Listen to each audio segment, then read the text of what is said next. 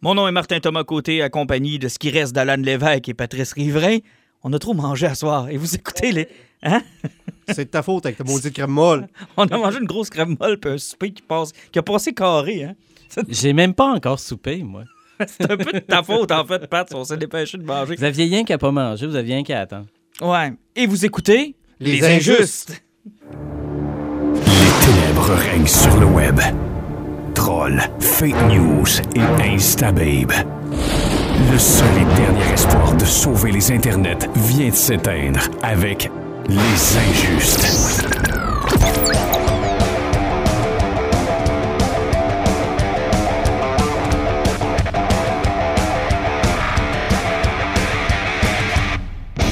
Messieurs, bonsoir. Bonsoir. Bonsoir. Ouf! Ça n'a pas été facile, mais on est là, Alan. On a survécu. Ouais, on a réussi à survivre. Je transpire de partout, là, puis même des places que je savais pas que c'était possible, mais c'est pas grave. Salutations au cœur fondant et leur crème molle double chocolat. Ils l'appellent la Kinder, là. Ils la trempent dans le chocolat blanc puis dans le chocolat au lait après, là. Écoute, j'ai une palette de chocolat dans Ah, je sais dans pas, le moi, était chocolat blanc et Oreo, c'était juste. euh, en, en tout cas. Puis, Symbole euh, que c'est le, bon, le beau temps. Moyen, non, hein, ça veut dire pas trop.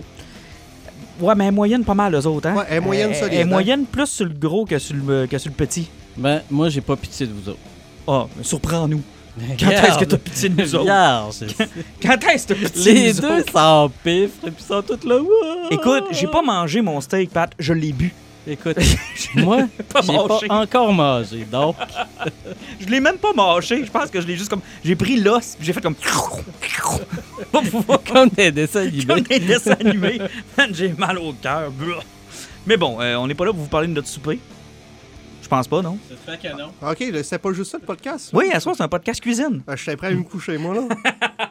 Non, on est obligé de parler de nos sorties cinéma. On a un gros show. On va parler à Axel Lenoir aussi en fin d'émission euh, pour euh, le livre Et si on était? Euh, si vous n'avez pas encore mis la main là-dessus, excellente bande dessinée. C'est- On avait déjà parlé aussi de l'esprit du camp. Hein? On a déjà parlé de l'esprit du camp, oui, puis j'avais déjà placé le mot aussi sur French Kiss Oui. 1986, d'autres BD qui, qui avait été écrit par Axel Lenoir, anciennement connu sous le nom de Michel Falardeau. Euh, mais euh, non, non, on avait déjà parlé, puis si on était, c'est une BD qui a été sortie, ça fait deux semaines, euh, qui raconte l'histoire de deux filles qui, dans leur temps libre, ben, s'imaginent des univers euh, parallèles. Honnêtement, j'aurais tellement aimé que ces livres-là existent quand j'étais adolescent. euh, pour les faire découvrir au monde autour de moi. Je trouve tellement que c'est une belle lecture autre que tout ce qu'ils nous ont fait lire de plate dans ma jeunesse. là. On s'entend qu'ils nous en ont fait lire de la merde. Le Mario Chapdelaine deux fois de suite, c'est trop. Hey, archi, bordel. Archie, puis tous les Garfield. C'est le fun, Ah, Garfield. ouais, ouais. Mais Puis, quand ça fait, euh, euh, voyons, euh, tu sais, le truc, Il y a là, peut-être ju- agagueux Ouais. Il y a peut-être juste Tintin que j'ai pas regretté. Ben moi, moi, je regrette pas Tintin, ça. euh, Je regrette pas certains de mes classiques puis certaines de mes lectures. Mais ça, il y a tellement de richesse là-dedans que oui, c'est à découvrir. Mais c'est surtout que c'est actuel. Ouais. Euh, Il n'y avait pas beaucoup de nouveaux stocks quand on était au secondaire qui sortaient sur des tablettes. Ben, on était pogné beaucoup dans le franco-belge. Oui, il n'y avait pas beaucoup de Québécois. Qui avait un style qui était assez linéaire. Tu sais, tu pognais une BD, des schtroumpfs, on met du scramustache, ça avait de la misère à faire de la différence dans les histoires des deux. Ouais, effectivement, mais on était poignés là-dedans, puis ça, ça adressait très peu notre propre culture, ce qui n'est pas le cas de Michel Falardeau ou Non. Axel Lenoir maintenant, qui, qui- on est des deux pieds dedans. C'est ça. Écoute, dans mon temps, moi, euh, tu sais, t'as regardé les grottes de Lascaux puis t'avais rien d'autre à lire. C'est bien long à lire, ça, les grottes de Lascaux. c'est c'est un petit peu redondant. C'est beau, mais c'est un peu redondant. Euh, Pat a fait partie du monde qui ont sorti l'allégorie de la caverne. C'est lui qui a fait les tests avec les ombres. Là, Ben, donc, euh, Pat, l'autre fois, il nous appelle, il nous dit Hey, l'avez-vous vu la dernière BD que j'ai lue? Petit bonhomme, les mains d'un côté, petit bonhomme en l'air, petit pouce, petit oiseau, petit œil. Puis On dit Qu'est-ce que c'est ça, vierge? Du beau papyrus. Bon, OK, les jokes de vieux sont faites. On va tomber dans le vif du sujet.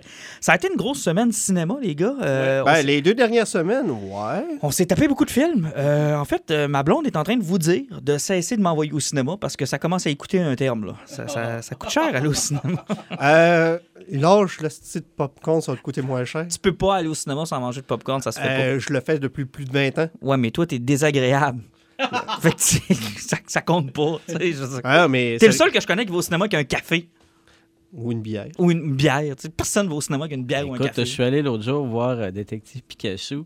Le film n'était pas commencé, puis il a fallu que j'aille racheter avec les kids que j'avais avec moi euh, un deuxième paquet de réglisse parce qu'on l'avait tout mangé. OK, c'est pas pire, au moins c'est parce que tu l'avais pas tout mangé. C'est pas parce que les enfants ont dit on va te dénoncer, monsieur inconnu qu'on vient de rencontrer dans la rue, pas, c'est pas un monsieur inconnu.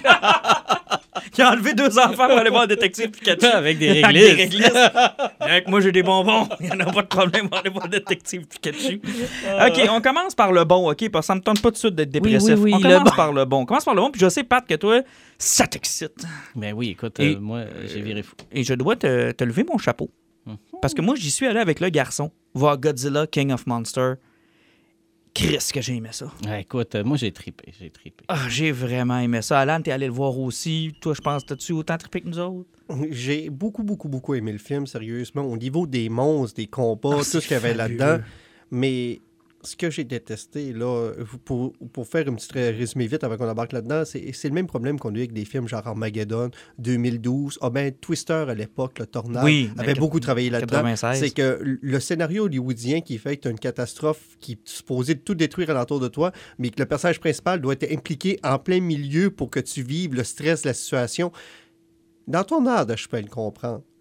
Mais quand il y a un monstre de 3 km de haut qui détruit ma ville, là, hein, ben excuse-moi, il y a de le fait qu'il marche, là, le tremblement de terre qui ferait, là, ben, je serais désintégré, puis décolle les de là. Non, de toute façon, on s'entend que les humains dans cette histoire-là, on s'en sacre comme dans l'an 40. là. C'est fou comment puis en sacre. plus, ils étaient tellement tous insignifiants, là. Ah, il Tu sais, était le- là. c'est quoi le nom de l'actrice? Vera Parmigiana, quelque chose, là? Idée. Écoute, elle était, écoute, comme la, une, la grosse despote conne méchante, mais tout ce qu'elle décrivait, c'était bon sang que t'es une conne. Ah non, ils sont Tu sais, cons, là. les- les- leur comportement, leur obstination, euh, les bons comme les méchants, les dialogues, tout ce qui révélait euh, le côté humain là, de Hey, l'histoire de Godzilla. sacrait. On s'en sacrait, puis on avait juste hâte qu'ils dégagent, puis qu'on voit les monstres. Ah oui, puis Millie Bobby Brown, là, je comprends que c'est une sensation à cause de Stranger Things, mais reste dans Stranger Things. Parce Mais- que... Non, mais sérieusement, c'est parce que ça, ils ont fait la même gaffe avec euh, le premier. Je sais pas pourquoi ce studio-là, c'est Le- Legendary, je me trompe Oui, pas. je pense. Euh, ils ont fait la même chose avec. euh, pourquoi j'ai perdu son nom? Là, je fais le cave, monsieur euh, Eisenberg, euh, de monsieur de Breaking Bad. Oh, mon Dieu, euh, Brian Cranston. Brian Cranston. Cranston, je me sentais vraiment jambon. Euh, OK, mais finalement, qui était mort après 15 minutes au début. Ouais, même, ouais. même pas après 5 minutes au début du film. Ils, ont- ils ont pris, ils ont pris des gros noms, puis ils ont lancé là-dedans. Fait comme, venez voir ça, il y a des grands noms. Puis... Mais C'est pas eux autres, les vedettes. La vedette, c'est le monstre. On s'en sac des acteurs qui sont là-dedans. là. Ça peut être des inconnus, on s'en fait que crisserait. On va se débarrasser du mauvais tout de suite, puis après, on va embarquer ces Parce qu'il y a peut-être juste Tom Hiddleston qui s'en est bien sorti dans Kong Skull Island. Jusqu'au bout, tout ce qu'il y avait un katana, puis il a battu des chaises sur chaussures passées cool dans le vide. pareil, ça. Ouais, C'était cool pareil, ça. C'est toujours cool, un katana. Mais, mais les humains dans Kong Skull Island sont plus intéressants que dans les deux Godzilla qu'on a eu. Oui, effectivement, parce que ce qu'on arrivait avec Godzilla, c'est que d'habitude, Godzilla, c'est toujours lié aux attaques nucléaires, Mhm. à de la radiation. Puis pourtant, dans le film, il parle de la radiation des monstres, puis il parle beaucoup du bon côté, parce que si on prend juste du côté japonais, d'habitude, les radiations de Godzilla, c'est vrai que ça part pousser la nature. Mhm. Parce que c'est un défendeur de Gaïa, puis ça vient avec. Sauf que là, t'es pogné avec une gang, là, donc on va les appeler Québec solidaire pour nous mettre en place ici au Non, Québec, non, là. non. Manon Massé, Catherine Dorion et sa gang. Effectivement, ça fait que là, ils ont découvert que si un monstre comme Godzilla détruit une ville, ben, il fait repousser la végétation. Donc, le plan de l'humanité, parce qu'on peut, par- on peut parler de nucléaire, mais on parle d'environnement maintenant, ben, c'est d'envoyer Godzilla piétiner une ville avec tous ses chums pour faire pousser des fleurs. En fait, le but, je pense, c'est de réduire la population parce qu'ils vont tous mourir écrasés par des monstres. Après ça, ça va faire repousser avec- un peu un plan à la Thanos, mais genre cheap. Mais moi, ce que je comprends pas, c'est si tu es un environnementaliste qui veut réduire la population mondiale pour sauver le monde, pourquoi t'es pas le premier à mourir puis tu te caches un bunker pour toi survivre? T'es prêt à tuer tout le monde pour sauver la planète, mais pas toi, par exemple. Mais surtout que c'était un plan tellement compliqué. Ah, C'était idiot, là. Écoute, c'est, ça- ça- tu sais, là, c'est prendre la pire affaire. Là, c'est comme euh, dans les vieux, euh, dans les vieilles affaires de science-fiction où le méchant t'expliquait son long schéma machiavélique où Son cheminement de pensée. puis là, genre. tu disais, aïe, aïe, que c'est compliqué, mon gars. Pourquoi t'as pas juste tiré sur l'autre que t'aimais pas? parce que ça prenait, un, ça prenait un, un- voyons, une, euh, une façon de faire pour libérer les monstres. On comprend, là, mais ça aurait pu être juste un accident d'un imbécile qui pille sur un piton rouge. Là. Ça aurait été bien correct. là.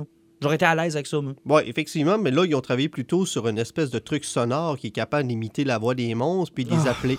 Donc euh, là, ils ont, là, c'est là que tu te rends compte que, justement, euh, madame qui jouait dans Bates Motel, là, qui aurait dû rester dans son frigidaire puis pas ressortir de là, euh,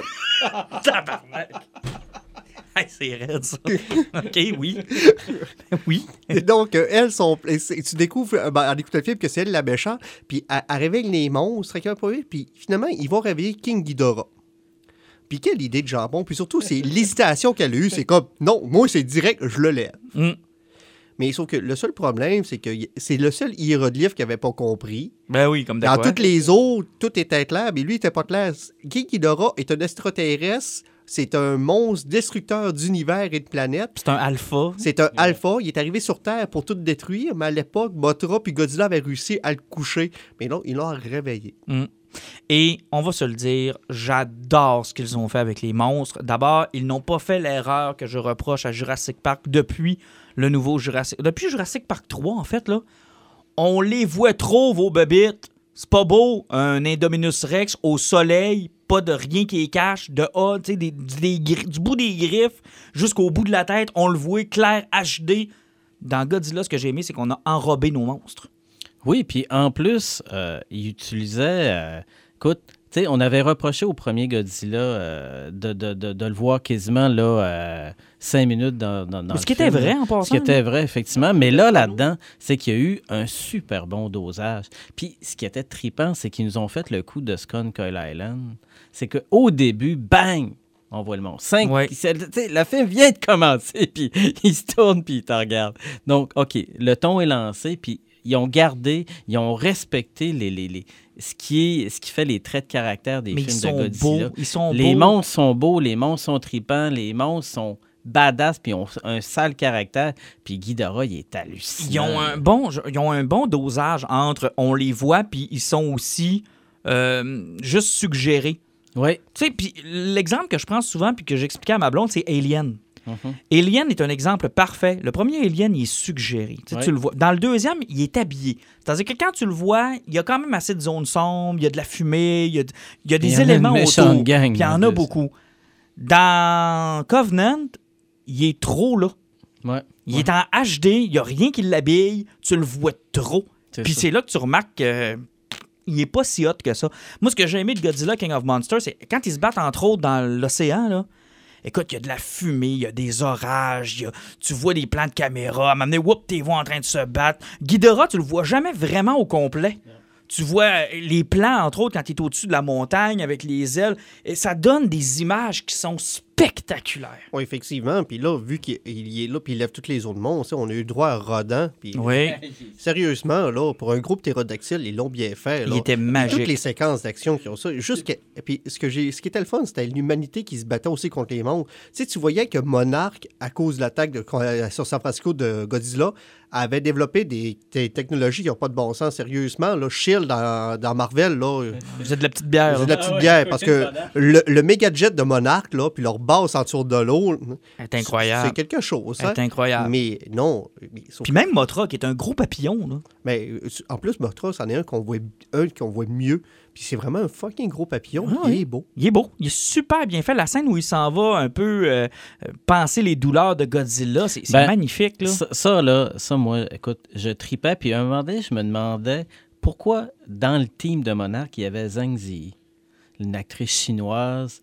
Et là, on voit sa sœur jumelle qui est devant le cocon de, de, De de Mothra. Mothra. Et là, j'ai dit, tabarnouche, ils ont osé nous amener les jumelles. Parce que Mothra est toujours accompagnée de deux espèces de petites filles, deux, euh, deux avatars qui annoncent la venue de Mothra, parce que Mothra, c'est probablement le seul monstre de toute cette catégorie-là qui est parfaitement gentil. là. Mhm. Et là, Mothra, lui, va toujours prendre la défense de la Terre, accompagné des deux jumelles. Et là, on les a vus, toi deux, séparés. J'ai trouvé que c'était un beau clin d'œil à l'univers de Mothra. À ceux qui Puis, connaissent bien. C'est ça. Puis Mothra, qui, comme d'habitude, arrive et se sacrifie en donnant une renaissance à Godzilla, mais turbo méga boosté. Mais même la scène Ah de la scène de, de- de la bombe nucléaire qu'on va porter dans Ah oui. l'antre de Godzilla, quelle belle scène. Oui, parce que Godzilla, dans le fond, vit dans l'Atlantide. Mhm. C'est Ce qui est génial. Ce qui est là qui est génial. Euh, dans une zone où ce qui devait faire environ 1355 degrés Celsius minimum. Puis euh, l'Asiatique a levé son casque pour flotter Godzilla. Ouais, mais c'était une belle scène. Ouais, ouais, ouais. Puis c'était quand même moins con que les scientifiques d'Alien Covenant qui descendent de- qui descendent du vaisseau, qui sniffe tout ce qu'il y a, qui touche la terre, Hey, qui goûte à l'eau. C'est pas la planète qu'on a scannée, on n'a aucune idée de ce qu'on fait. Première chose que je fais, j'enlève mon casque et je, je slip des sports. On est correct. Après ça, oh, il y a de l'eau, là. J'ai soif. Puis ah ouais, les deux pieds dans la terre. Quelle petite gang de crétins. Ben, tu parles aussi des scientifiques que dès qu'il y a un problème dans le vaisseau, ils se sont tous dessus parce que je l'aime! Ben oui, non, non, c'était tellement con. Fait qu'à la limite, enlever son casque euh, lorsqu'il fait 1000 degrés, je trouve ça quand même moins cave. Sachant que tu traînes un- une bombe nucléaire en plus. Là. Mais t'en parlais, Godzilla, quand il devient tout en feu, tout intense. Écoute, le combat de la fin, là. Par contre, Google Maps est fucking, fucking, fucking maintenant efficace. Hein? Parce que Millie Bobby Brown se rappelle exactement où est-ce qu'elle reste dans une ville complètement Mais dévastée. pas rien que ça. Euh, Ses parents vont prendre un Jeep, puis ils vont traverser la ville, puis ils vont réussir à prendre tous les bons embranchements sans qu'il y ait de débris sur la route. Puis il se rappelle d'où c'est qu'il reste dans une ville complètement défigurée. Là. Il reste plus rien qui est à Puis- sa place. C'est fou comment est-ce que leur suspension est bonne, ces véhicules-là, parce que ils ont passé à travers écoute, Tout. tout. Ou bien, il y avait un gars avec une petite balayeuse, qui lui, tout ce qu'il fait, c'est qu'il nettoie les rues. Et là, écoute, je sais pas si Tanguy est à l'écoute, mais moi, je veux le frigidaire à Indiana Jones, puis je veux la baignoire à Millie Bobby Brown. Parce que j'ai l'impression que rien va pouvoir m'arriver si j'ai ça. là. Euh, Sérieusement, là, si t'avais de quoi qui était fait avec l'acier ou whatever de l'époque, tu peux résister à n'importe quoi. Hey, moi, quand ils l'ont retrouvé dans le bain, j'ai fait comme, voyons donc. Quand Steve Rogers est en train de manger une volée comme Thanos, il aurait dû aller prendre un bain, là, puis rentrer dedans. Là. Ah, c'est sûr, il Thanos tué. aurait été fini. Il l'aurait tué, là. D'ailleurs, on me dit que le bain a survécu au claquement de doigts. hein. Lui, lui il, est, il est encore là. La personne qui était dans le bain a survécu au claquement de doigts de Thanos. Et en passant, là, ils t'ont un tabarnak de système de son, euh, les Red Sox? Mais au moins, ils ont rien collé sur eux qui étaient aux États-Unis. Ils étaient juste 3-4 États plus loin. Moi, quand je l'ai vu se brancher les écouteurs du Red Sox, de, de- du euh, voyons, euh, Fenway Park, puis là, je suis comme, ben voyons donc, c'est un système de son de stade. Ce pas, je pense qu'ils sont, sont à une balle, deux prises, selon ce que j'entends. Oui, c'est ben, c'est bien connu au Saguenay, hein, quand il y a une petite brise là, qui vient de l'Est, tu vas sur ta galerie et t'entends la game. T'entends- Franchement. Mais à part ça, je te dirais que c'est un excellent film. Maintenant, ça nous donne hâte à Kong versus Godzilla. Une chance qu'ils ont commencé la production parce que malheureusement, le film n'a pas bien été sur le box-office. Ouais, moi, je suis pas un grand fan de chiffres. Puis je sais que euh, dans la passion du film, là, vous êtes une gang qui suivait ça, puis vous faites même des paris là-dessus. Moi, je vois pas l'intérêt de ça. Je- Ben, ça m'ennuie. Si tu veux savoir si le film risque d'avoir une suite, ou Ouais, je ou pas, sais, mais là, ça m'ennuie, ces affaires de chiffres-là. Mais. Parce que pour un film qui a coûté 200 millions à produire, dans sa première fin de semaine, il a pogné 43 millions. Ah, C'était pas beaucoup, là. Puis si tu prends, même s'il fait du cash en Chine, faut jamais oublier que la Chine, c'est 25% du cash qui va dans les poches du studio. Là. Mhm. que pour réussir à faire du cash, lui, ça il prend un 500 millions brut. Ça, ça veut dire que mondial, il faut qu'il frôle le 750-800 millions. Puis il l'a pas. Ah, il l'aura jamais. Ouais. Ouais, mais en même temps, là, c'est le troisième. Ils ont l'air à, à s'asseoir sur une franchise. Puis euh, la- ceux qui détiennent les droits de Godzilla ont l'air à triper puis à dire continuez de l'avant. Fait que quand tu es appuyé par cet empire japonais-là qui a tous les droits sur ces monstres-là. Mais en même temps, je veux dire, Kong Skull Island n'a pas eu ce qu'il méritait. Non. Je pense que ce film-là aurait dû avoir une meilleure popularité Ah, que ce qu'il a eu. C'est un excellent film. Ben, le plus surprenant, c'est que dans les trois, celui qui a le mieux fonctionné, c'était le plus mauvais, le premier. C'est Ben ce oui. qu'on voyait au total 14 minutes Godzilla. Ah, c'était. Mais le Godzilla de 2014, là, je m'excuse, mais c'est pas bon, là. De toute façon, l'histoire était C'est- exécrable. Pourri, là. Puis les mutos. Ah, C'était-tu Hey, quel méchant pires. générique? Écoute, pourquoi pas nous garocher des vrais méchants? Pourquoi nous avoir mis des espèces d'insectes Si- qui copulent ensemble? Honnêtement, ça serait aussi con que, par exemple, je sais pas, moi, des extraterrestres qui changent de forme, dont on ne connaît pas le nom de Et la pourtant- race, et qui courent après une force cosmique. Dans le dernier Godzilla, pourtant, là, on a eu deux autres monstres qui, sont, qui se sont pointés aux États-Unis, qu'on a vu. Une grosse araignée et un Oui. gros mammouth. oui. Ouais. Il était fucking house, ça. Ah, il était hot. D'ailleurs, cette scène-là, quand Godzilla assoit son pouvoir de King of Monsters, là, Parce que, justement, là, tu parles de ça, ou comment ils ont ouvert la suite, parce que King of Monsters, parce qu'une fois que Godzilla a botté euh, King, King Ghidorah, Ghidorah. il devient le roi des monstres. Donc, le Alpha, c'est que c'est lui qui contrôle tout. Mm. Euh, mais dans tous les monstres qu'on a parlé, il y a, de sur le film, il y a toujours des, des hints sur, euh, sur euh, King sur- Kong, tout le temps. c'est quoi C'est Kong Kong Island? Ouais. Et c'est- il y en a toujours parlé. Toujours Oh parlé. oui, puis ils l'ont ramené. Le seul monstre qui n'a pas eu aucune incidence par tout ce qui s'est passé là sur les fréquences alpha, tout ce que tu veux, c'est King Kong. Ouais, ouais. Puis sauf que là, là, Godzilla est devenu trop fort. C'est le temps qu'il se fasse péter. La là, ça va prendre quelqu'un qui va le coucher. Mais sérieusement, là, dans les 60 dernières années, j'espère que Kong a fait des push-ups et qu'il a pris. euh, il a Il la mangé ses croûtes.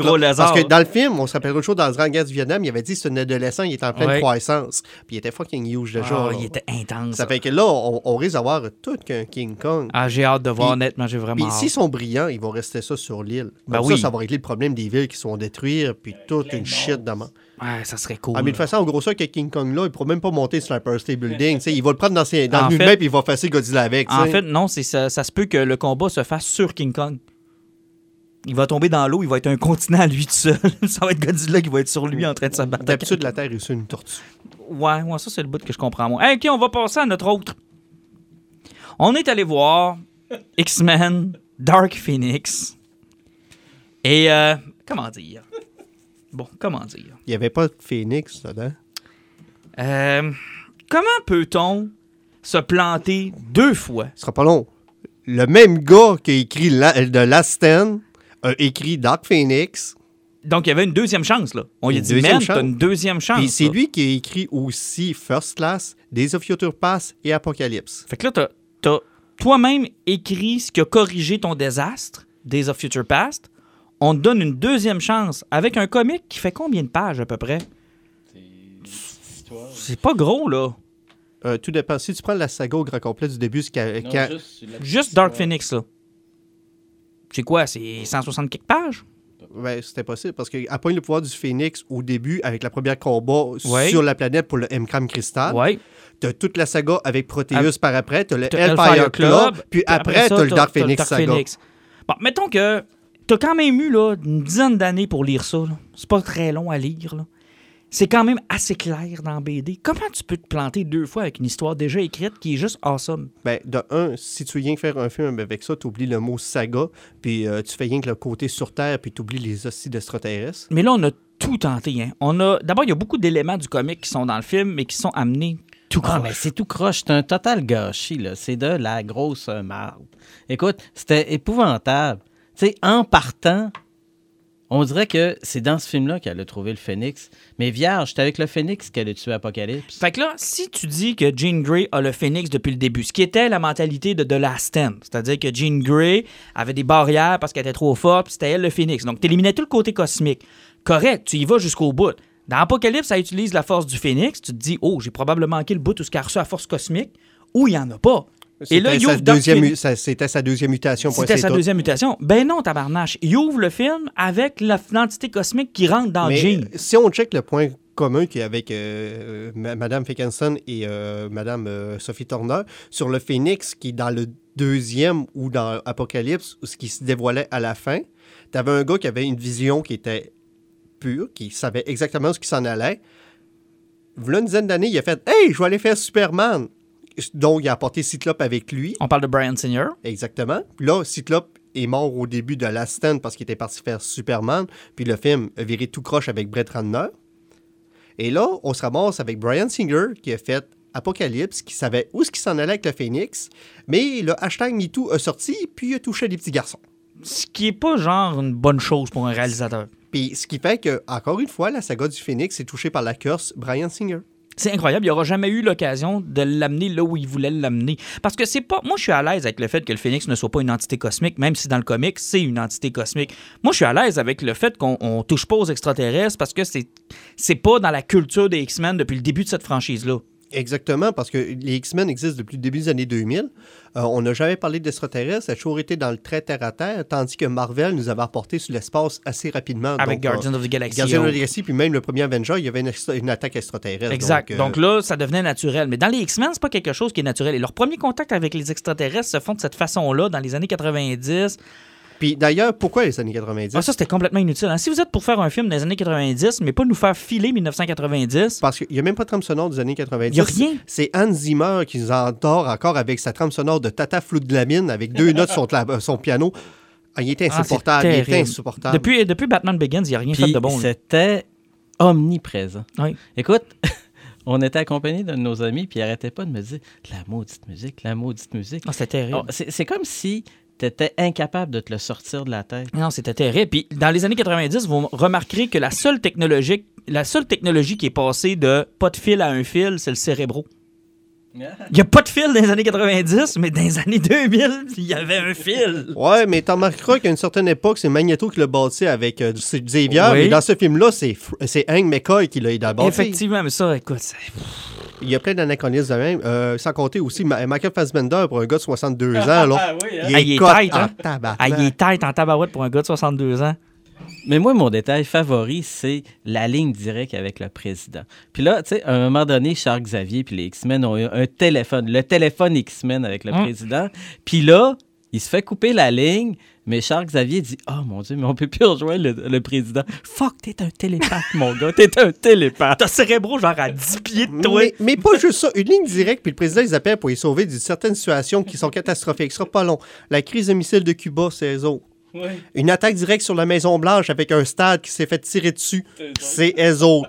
Euh, Magneto a reviré les pôles magnétiques de la planète puis a tué 350 millions de personnes dans l'Apocalypse, c'est eux autres. Mais euh, dix ans après, ils ont une ligne directe avec le président. Non seulement ils ont une ligne directe, mais l'espèce de maniaque qui a inversé l'épaule, on te donne une belle terre où habiter avec tes chums. t'es pas en prison, t'es pas sous surveillance, t'es. Ah, il est devenu agriculteur, on le croit. Ah, Il y a un vignoble, son vin, il est bon. Un vignoble, on va le laisser tout seul, errer dans ses terres, puis on va le laisser tranquille, il est smart dans le fond, c'est un bon gars.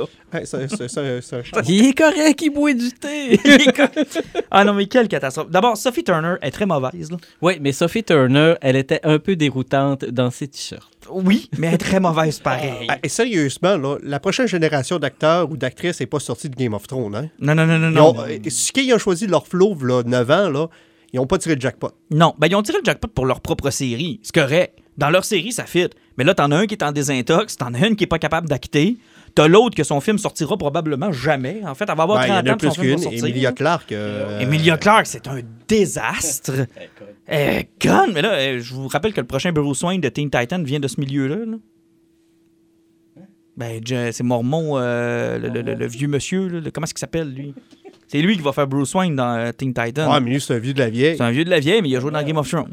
Ouais, puis j'ai- moi, je parle du monde qui ont découvert leur plus carrière avec Game of Thrones. Ouais. Lui qui faisait l'handicapé non plus, tu le reverras pas, je te le dis tout de suite.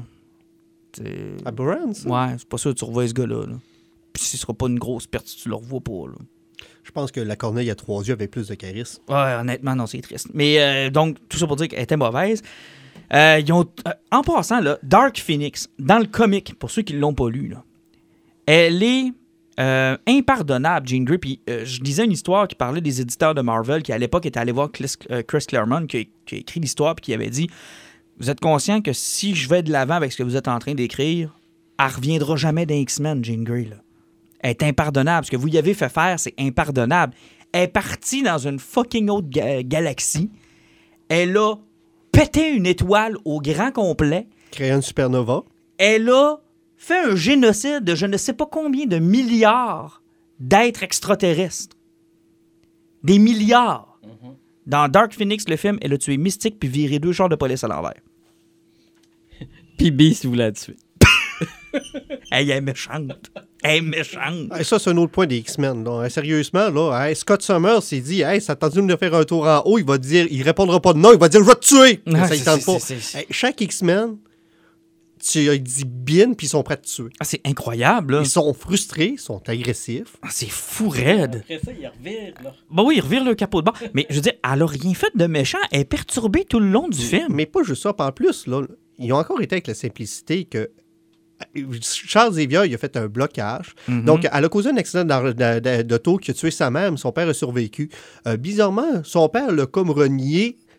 Pourquoi? C'est juste une mutante qui a tué sa mère et qui a fait la tuer. Ça, se peut que moi aussi, j'ai eu de la misère avec la fille. J'aurais fait, je pense que je serais pas capable de le contrôler. Puis avec, tu me tues parce que j'écoute pas même pas de TV que toi, là.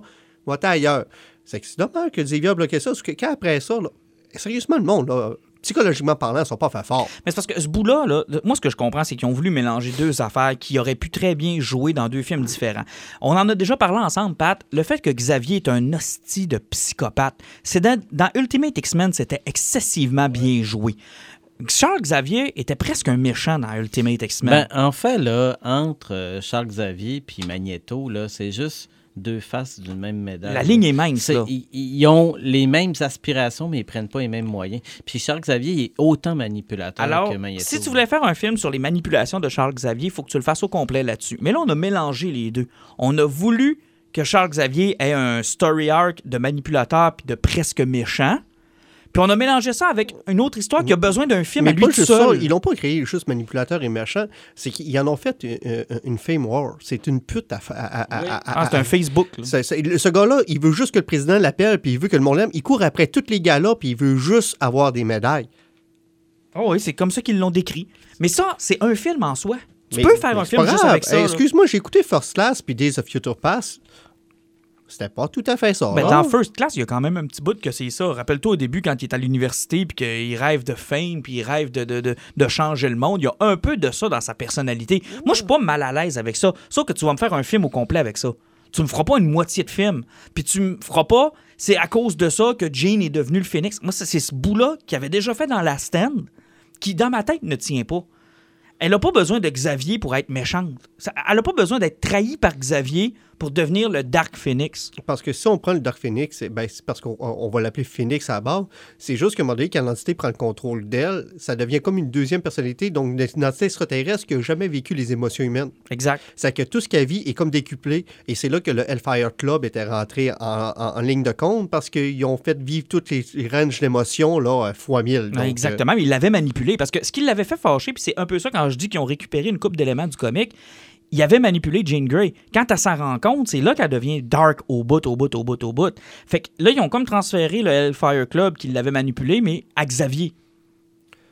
Qui ouais, l'a euh, manipulé. D'une certaine façon, puis après, quand elle a demandé de l'aide, ben, tout le monde l'a envoyé chier. Tout le monde envoyé. D'ailleurs, là, ce film-là, je ne compte. Tu sais, c'est- Jean Grey qui vient chercher de l'aide puis qui s'envole. Hein. Elle fait ça à peu près huit fois dans le film. Ah, puis sans compter que sur un film d'une heure 54, il y avait quoi, huit lignes de, diaso- de dialogue? Ils ont répété les mêmes phrases combien de fois dans long. le film? Tout, Tout le long. long. Hey, des phrases vides qui voulaient rien dire, puis ils ont répété tout le long. Et le climax du film, le moment what the fuck, Non. le moment où j'ai voulu non. me lever de mon siège et faire pourquoi quand elle a fait marcher Charles Xavier. pourquoi? Ben, ça faisait comme film d'horreur cheap. Pourquoi? Puis, ce sera pas long, euh, excuse-moi, là, c'est Ryan George Tavos, celle-là, pour le screen run avec euh, le pitch meeting. Pourquoi il a fait sortir un essai de métro du sol, hein? Il y avait des chars partout dans le parking. Non, mais, mais quand elle a fait marcher Charles Xavier, je fais pourquoi? Écoute, il y avait quand même les chevilles souples. C'était triste. Non, même- mais tu sais, vous autres, vous avez capoté sur pourquoi elle a fait marcher Charles Xavier. Moi, c'est pourquoi il y avait des extraterrestres.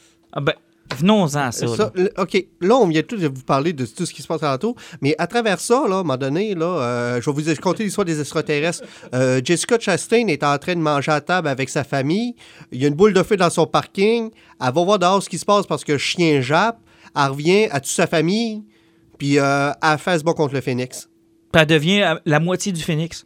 Parce que le phénix se sépare comme en deux. même Ouais, là, parce que tu peux siphonner le phénix si tu y touches ou je sais pas trop quoi. Ouais, puis comme dans les deux en même temps. Là. Puis là, c'est une race d'extraterrestres qui sont comme des témiels. Ils peuvent manger des balles à l'infini, à moins que la balle touche un spot spécifique qui tue. Bon, on va se le dire, c'est des aliens extra génériques. là. D'abord, ils ont pris des costumes de caoutchouc d'un épisode de X-Files qui n'a pas passé à la TV. là. Puis sans compter que les aliens ont évolué un huitième de seconde dedans. Sinon, ils ont dit à 800 cascadeurs Oh, habillez-vous comme le dimanche matin, puis sautez sur le train. C'est terrible, honnêtement, c'est terrible. Et là, cette race-là, on a- la première question qu'on a eue, on était tous les trois ensemble, c'est qui ce race-là? Exactement. Puis là, moi, après le film, j'ai fait des recherches.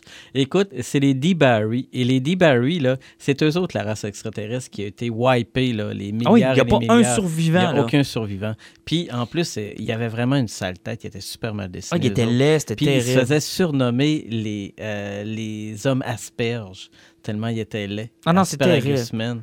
Puis, terrible. écoute, Jessica Chastain, tout le long là, du film, on dirait qu'ils ont rasé les sourcils. Elle est blonde, elle est drabe, elle est poche. Pourtant, je l'aime tellement, cette actrice-là, mais elle était conne. Ah non, là-dedans, c'était poche. Mais justement, mais pour ça, là, j'ai l'impression que ce qui est arrivé, c'est qu'ils ont dit à Jessica Chastain euh, Fais pas trop de quoi, on sait pas ce qu'on s'en va avec ton personnage. Parce qu'il faut pas oublier, il y a eu beaucoup de problèmes de tournage avec le film, il était reporté. Euh, le troisième acte était vraiment supposé de se passer dans l'espace, il était supposé de se battre là. Mais entre-temps, Civil War, Captain Marvel est arrivé, ça fait que le climax des héros qui se battaient entre eux autres a été brûlé par Civil War. Puis une bataille dans l'espace avec un super power féminin, et en fait, Captain Marvel l'a fait. Puis ont dit, puis on peut pas faire de suite parce qu'on se fait couper par la chute de Marvel. C'est-à-dire qu'ils ont pris toute la bataille spatiale, ils ont coupé ça one shot, puis ils ont fait un combat final sur le train qui a scrappé le film one shot. Puis ce qui fait que le personnage de Jessica Chastain, qui à base devait être d'autres choses, ont comme fait ben, on va couper toutes tes scènes où ce que tu parles parce que ton personnage n'a plus de sens.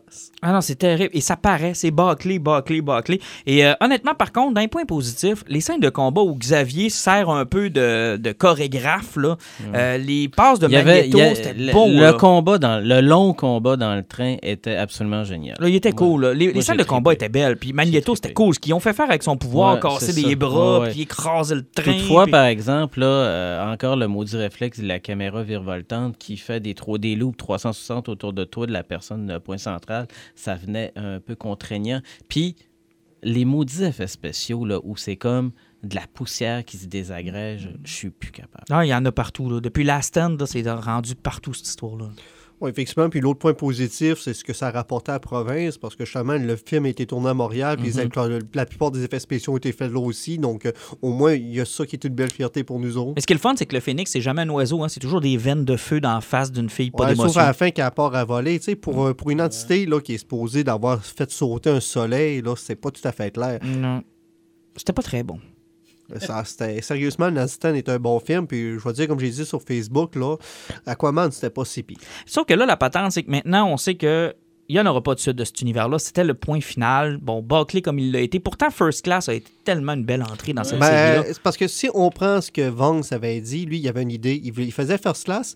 Puis Days of Future Past, c'était supposé de fermer sa trilogie. Il était supposé de monter ça puis finir avec ça. Mais quand les studios ont vu Days of Future Past, ils ont fait c'est trop malade, man, décalisse, on fait ça tout de suite. Mm. Encore une fois, les studios disaient qu'ils sont mêlés de l'histoire. Apocalypse et Dark Phoenix, tant qu'à moi, sont deux très médiocres entrées dans cette Mais- série-là. Euh, Tu réponds, OK. Euh, Apocalypse, aussi mauvais qu'on peut lui donner, là, hein. moi, je lui donne toutes ces médailles pour le fanservice. Euh, Dark Phoenix, Il n'y en a pas. il y a zéro fanservice. Puis sérieusement, ils ont mis les costumes de New X-Men, ils étaient tricotés lettres, puis si tu t'es pas un casque d'astronaute sur la tête, tu peux respirer dans l'espace avec de la laine. Ouais, ça, c'est terrible. Surtout que t'avais même pas de gants puis t'étais dans le froid du vide sidéral. Non, non, ça, c'est terrible, terrible, terrible. Mais euh, je réécoutais après-midi parce que mon gars est en train de les réécouter, les X-Men, puis X-Men Unite reste probablement le chef-d'œuvre de cette série-là. Ouais. X-Men Unite est probablement le meilleur. C'est la raison pourquoi que Brian Singer, on aurait dû toujours voir sa vision du Phoenix. Parce que honnêtement, X-Men Unite, là, même encore aujourd'hui, là, ça tient la route. Et il faut, il faut pas oublier non plus qu'X-Men 2000-2002 pour X-Men Unite euh, ont quand même permis et pavé la voie à ce qu'on a aujourd'hui pour les Parce Marvel. que, parce que rien que l'ouverture avec la Maison Blanche puis C'est Nightcrawler, génial. tu écoutes ça d- 17 ans plus tard, puis la séquence est toujours aussi bonne. Ça tient encore. Puis euh, la performance de Ian McKellen en Magneto dans ce film-là est géniale parce que le vilain, bon, bon vilain. La première est fois que Charles parfait. Xavier gèle le musée au grand complet, puis C'est il montrer parfait. Ah, non, tout, tout fonctionnait. Ce film est parfait. Puis tout le, le- Parce que c'est un thème qu'on a oublié dans Dark Phoenix, qu'on a oublié, je pense, depuis Apocalypse. Les humains, les mutants, ils ont peur l'un, les uns Ouais. des autres. Et dans X-Men Unite, c'est excessivement présent, ça. Tu sais, quand ils vont chez les parents de Bobby Drake, là, c'est une scène qui est tellement forte. Effectivement, surtout que le père, il regarde la, sa femme, il fait comme, je sais bien, ça c'est de ta faute, puis t'as Pyro. fait comme, Pyro, il fait comme, euh, en général, c'est c'est les, c'est les mâles qui tiennent le gène, donc c'est de ta faute. Puis la réaction du frère, qui est comme une, une réaction de jalousie, Mais mais, rien que la réaction de la police, que Wolverine, il griffe sorti, puis il peut rien faire. Le premier policier sur le bord, il tire une balle Mm. dans la tête.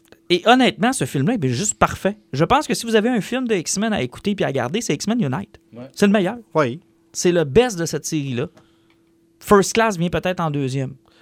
Des of Future pour quelques bons moments, mais en général, le film, il y a beaucoup, beaucoup de points positifs négatifs quand même. Euh, rapidement, on va parler de Dark Knight on Earth. C'est sorti, Black Label chez DC Comics. Euh, c'est la finale de la run de Scott Schneider, mais qui sert aussi un peu d'Elseworld. là. Ouais, un petit peu de Elseworld parce qu'il y a comme un, un- un petit vibe. Mad Max s'installe plus vers la fin. Euh, on voit un petit peu aussi peut-être une vibe à cause du look de Wonder Woman de Frank Miller avec Mhm. euh, son Dark Knight. Euh, vu que tu as lu la, la run de Snyder, je te laisse présenter Écoute, un petit peu la c'est euh, excellent. En fait, Scott Schneider était aux commandes de Batman lors du New 52. Tout ça est- a changé quand Rebirth est arrivé et que Tom King est arrivé sur la série. Et euh, Schneider dit souvent en entrevue que euh, Grant Morrison lui avait donné comme conseil est toujours un début et une fin à ta run. Tu dois savoir d'où tu pars, puis tu dois savoir où est-ce que tu t'en vas. Et visiblement, Schneider savait où il s'en allait, mais à cause de ce qui s'est passé chez DC Comics, n'a jamais eu l'occasion de terminer sa série de Batman, de nous dire où est-ce que ça s'en allait. Et je trouve ça quand même franchement courageux de la part de DC de dire à, à Schneider, regarde, non seulement je vais te laisser terminer ta run, mais elle pourra être aussi éclatée que tu le veux parce que on te contraint pas à la continuité. Vas-y, mon homme, là, explose ta finale. Prends ta finale que tu avais quand même diluée un peu pour fitter dans la continuité. Prends-la, là, puis explose-la. Là. Fais-la là, de façon complètement disjonctée. Et c'est exactement ce qu'il fait dans la Snyder Hearts. aussi, euh, on, on l'a oublié, c'est parce que euh, prenez un Oldman Logan, mais avec Bruce Wayne. Exactement. Même principe. On se ramasse euh, Bruce Wayne qui est arrivé d'un combat, il se fait knocker, il est dans le coma. Quand il se réveille, il est à Arkham Asylum, puis euh, il est strappé, puis euh, t'as le Joker qui est son psychologue qui essaie de faire comprendre qu'il est Bruce Wayne puis que Batman n'a jamais existé, c'est une pure folie. tous, ces, tous ces personnages, tous ces vilains, tous ceux qui l'ont côtoyé travaillent chez à Arkham. Exactement. Ça fait que, tu sais, il y a une infirmière, Harley Quinn, tous ces méchants sont là. Bane est là. ils sont Ben, là, le, Scarecrow, tout le monde est là. Euh, puis à un moment donné, euh, pour y faire comprendre qu'il est vraiment Bruce Wayne et que Batman n'a jamais existé, t'as Alfred qui vient jaser. Mais c'est à partir de ce moment-là que Bruce Wayne comprend que quelque chose ne marche pas. Il réussit à parler tête à tête avec Alfred, puis il fait comme Alfred, arrête de me niaiser, je veux voir ta vraie face. Parce que Alfred, il a l'air d'un gars qui est rendu à 85 ans, là, parce qu'il peut montrer qu'il a du 5 ans. Mais sauf que tout le temps que tu vois ça, tu fais comme Ouais, mais Alfred a l'air plus vieux, mais Bruce Wayne a l'air plus jeune qu'avant. Tu fais comme Il y a quelque chose qui marche pas. Là, c'est à ce moment-là que Alfred dit, il fait comme Oh, Chris, euh, c'est mon Batman de cœur. Bruce Wayne fait comme Je connais ton Batman de cœur par cœur, t'as 20 ans de plus. Ça fait que là, il enlève son masque holographique, puis il fait comme Ouais, il a fallu qu'on parte le plan de contingence que je te laisse expliquer parce que. En fait, c'est que Batman, durant tout le long de la run de Schneider, a, travaille sur une machine qui va permettre à chacune des générations d'avoir et de compter sur un Batman plus jeune et au prime de sa carrière. Donc, il clone un corps au prime de sa carrière et il lui donne les mémoires et les traumatismes de Bruce Wayne au prime de sa carrière. Donc, à un moment bien précis dans le temps. Et il va répéter ça à chaque fois qu'il va en sentir le besoin qu'il y ait une génération de Batman qui est là, tout le temps. faut qu'il y ait toujours un Batman avec les mêmes expériences, avec le même traumatisme, avec la même drive, parce que selon Batman, c'est ce qui fait Batman. Moi, c'est ce que j'appelle la mégalomanie d'un super vilain, mais il paraît que c'est un super héros. Mais c'est Batman, c'est comme ça. Et euh, ce qu'on se rend compte, c'est que finalement, c'est un clone de Bruce Wayne qui a les mémoires de Batman à un certain point dans le temps Puis qui vit d'un manoir qui est sous terre. et qui était laissé là pour vivre dans un mensonge parce que Bruce, euh, parce que Alfred voulait vivre avec celui qu'il considère comme étant son garçon. Bref, il s'est Il- acheté un enfant. Il voulait vivre la vie normale que Bruce Wayne aurait dû toujours vivre. Ouais, il a voulu vivre avec Bruce Wayne. Tu sais, avant de mourir, Alfred voulait vivre une vie normale avec Bruce Wayne. Fait qu'il lui avait Sauf concocté un mensonge. Le côté Batman de ne pas savoir ce qui s'est passé prend le dessus, puis il décide de sortir. Donc, il creuse vers le haut pour sortir, pour se lancer dans un désert rouge. Et la première chose qu'il attend accroché après un poteau, c'est la tête du Joker qui part. Et là, on part là-dessus. Il rencontre Wonder Woman, qui lui raconte qu'effectivement, il est arrivé quelque chose et c'est la faute à Batman si le monde a pété. Effectivement, il y a eu une espèce de plan de Lex Luthor qui est arrivé à un moment donné. Il a fait ça marcher, tout va arriver. Euh, le côté malsain de l'humanité a pris le dessus. Là, tu te rends compte que sur Terre, les lanternes se sont fait péter au grand complet et que l'humanité, les humains qui restent, sont semi-zombies, plus de volonté. Mais vu qu'il n'y avait plus personne d'autre pour ramasser les bagues, c'est tous les autres qui ont. Ça fait qu'elles se projettent des espèces de petits bambins de quelques mois lantern qui se promènent sur Terre puis qui essaient de manger tout ce qu'ils voient. Ah non, c'est complètement capoté, Pat. Quand tu vas lire ça, les... d'abord, Greg Capullo est au sommet de son art. Effectivement, euh, ça, me fait, ça me fait penser à, à l'époque, il était super bon dans ce monde. Ah, c'était ah oui, oui, c'est la même, même, même, affaire. Euh, sa Wonder Woman est succulente, elle est superbe. Euh, L'histoire est merveilleuse. Et écoute, il, y a- il reste deux numéros, puis j'en prendrai 12. Je sais pas ce qui va nous amener, là, mais j'en suis. Écoute, c'est très prometteur. On va se le dire, là, c'est très prometteur. Effectivement, euh, je suis vraiment embarqué dedans, puis c'est du Batman. Ah ouais, c'est vraiment, vraiment bien fait. J'ai bien hâte que tu lises le premier numéro. Moi, j'ai hâte, mais je vais vous en reparler. Ben, c'est clair, on va s'en parler dans un prochain podcast. Les injustes. Patrice, ça a été une de tes rencontres marquantes, je pense, au Comic Con de Montréal l'an dernier. Oui. Écoute, t'as dû passer facilement, quoi, une heure et demie, deux heures là? Je, je sais plus, mais j'ai jasé longtemps euh, en regardant euh, l'artiste me faire une des plus belles dédicaces. Euh, J'en parlais avec ma blonde ce matin, puis définitivement, dans mes albums de l'Esprit de camp, Euh, c'est dans les plus belles que j'ai eues dans, dans, dans, dans toute ma vie. Non, non, j'étais jaloux quand tu es revenu avec Ouais. ça. J'ai comme une pleine page. Ben oui, moi je connais. D'abord, moi je connaissais pas le livre, je Ah. connaissais pas l'auteur non plus. Tu m'arrives avec ça, je vois la dédicace, puis juste la dédicace me donne le goût d'aller me faire signer de quoi. Mais là, ça. tu te sens un peu cheap parce que tu sais, t'as t'as pas lu son stock, tu sais pas trop c'est quoi, t'oses pas trop. Euh, et durant l'été, ben, je me suis procuré euh, parce que la, deuxième tome sortait, je pense, ça fait pas si longtemps, fait que je me le suis procuré le premier et le deuxième. J'ai finalement lu le produit, j'adorais ça, et là, je m'en veux parce que je l'ai pas rencontré. Elle est avec nous aujourd'hui, Axel Lenoir. Bonjour. Bonjour, bonjour. Ben, je m'en veux de pas avoir lu ça avant de te rencontrer euh, au Montréal, euh, à Montréal Comic Con. Euh, Est-ce que tu vas être encore là cette année? Euh, C'est normalement je vais être encore là. Oh, qu'on est content. Écoute, c'était- c'était la question que ma blonde m'a dit un matin avant que je parte travailler. Tu peux-tu lui demander si, si ça va être là? Écoute, là, là, on est content. Ah là, on est content. Mais là, là, là, attendez, là, il y a quelque chose par exemple. Là, Là, ça a l'air que j'ai fait euh, une dédicace pleine page. Oui, oui, oui. Ben oui, tu m'as Mais fait. je, je, je fais pas ça d'habitude. Ouais, là. je sais que tu fais pas ça, mais-. J'ai de la pression. Tout le monde Non. va entendre ça. Ils vont, je vais être obligé de leur faire Non. ça. Ben, non, non, moi, ce que j'ai entendu, c'est que tous ceux qui vont mentionner, qui écoutent les injustes, qui vont aller te voir au Comic Con de Montréal, auront droit à deux pages complètes Oh my God! et peut-être Bon, même le début ben, du hey, tome on 3. va finir ça vite, cette entrevue-là. hein? Hey, on se parle parce que euh, tu viens de sortir ton, euh, ton- ta nouvelle BD, dans le fond, Et si on était? Euh, Oui. Et je l'ai lu cet après-midi parce que Pat a été assez gentil pour, pour me le prêter. Ah non, c'est Alan qui me Ouais, l'a prêté. C'est Alan qui l'avait? Ouais, c'est moi qui te l'ai C'est c'est prêté. toi qui me l'as prêté. Je l'ai lu cet après-midi. Évidemment, euh, j'ai bien apprécié ton travail, mais en plus de ça, on voulait se parler parce que tu as eu un contrat pour le faire traduire en anglais. J'aimerais ça que tu m'expliques un peu comment c'est venu. Euh, en fait, c'est- moi qui ai pris les initiatives. Je l'ai fait euh, pratiquement signer en même temps au Québec puis en- aux États-Unis. C'est de quoi que je veux faire maintenant. euh, un peu, je te dirais de prendre un peu le contrôle, mieux contrôler ma carrière. Parce que tu sais, avant, j'ai commencé, j'étais en Europe. Mhm. Puis euh, je me suis battu pendant une dizaine d'années pour euh, faire plaire aux éditeurs, plaire au lectorat français, mais c'est compliqué. Un, quand t'es pas là, puis deux, quand euh, ton imaginaire, tes idées, ton humour est, rejoint un peu de monde, mais est perçu en général comme un peu weird. Alors qu'au Québec, ça m'arrivait jamais. Puis là, je me suis dit, hey, peut-être ça marcherait aux États bien plus qu'en France. Puis euh, à date, en tout cas, avec les éditeurs, la réception a été euh, personne, personne qui a l'air à me trouver fucké. Là, ça a l'air d'être des histoires normales. Mais en même temps, c'est, tu t'attaques à un marché qui est dominé par le comic book, la forme d'art euh, donc américaine, très super-héroïque. Euh, Comment on fait son chemin à travers ça? Comment on fait pour intéresser ce public-là qui est plus habitué euh, de voir Captain Marvel que de voir euh, euh, des histoires de deux adolescentes qui se racontent des, qui se racontent des, qui se lancent des défis dans le fond? hein? Ouais, euh, ben, il faut faire affaire avec la mafia. Là. C'est- euh, ben, tu sais, euh, je, perçois l'Europe de la même façon. Tous les gros mar- marchés ont, euh, ont une ligne dominante. Tu sais, euh, le cartonné 46 pages couleur franco-belge, ben, c'est un peu leur super-héros à eux. Ah oui, après, des- Oui, oui, tout à fait. Là. Puis où, Ouais. où tu as Soleil qui garoche des séries fantastiques, là, 22 nouveautés par semaine? Puis Ouais, là, ça, inonde, puis là, tu sais même plus quoi lire, tu sais plus quoi. T'as t'as plus envie trop de lire. Mais je trouve que En c'est plus. une super bonne idée de ta part de t'attaquer au marché américain. Tu sais, puis Top Ben, Chef, c'est- euh, c'est fou, là. je me disais, je dis, tu sais, on est américain.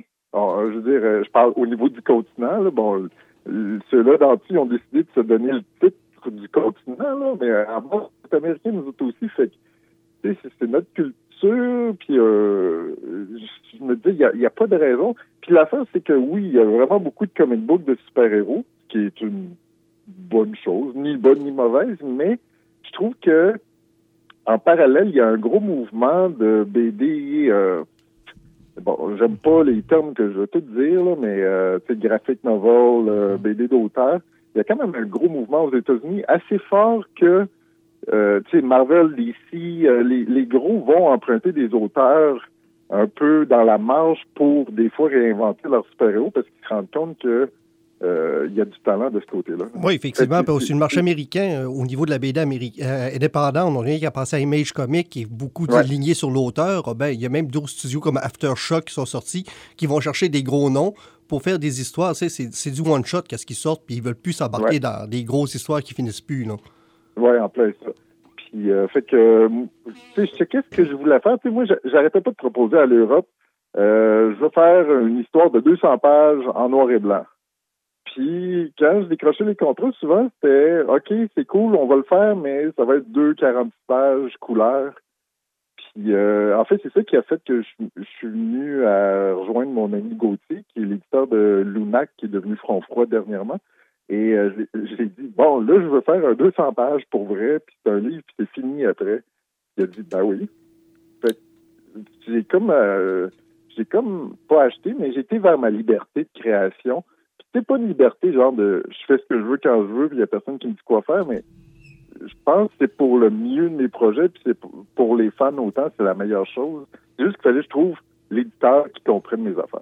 Ouais, exactement. Puis, écoute, je pense que c'est c'est un super mariage, euh, en tout cas de, de- de fans ou de lecteurs. Là.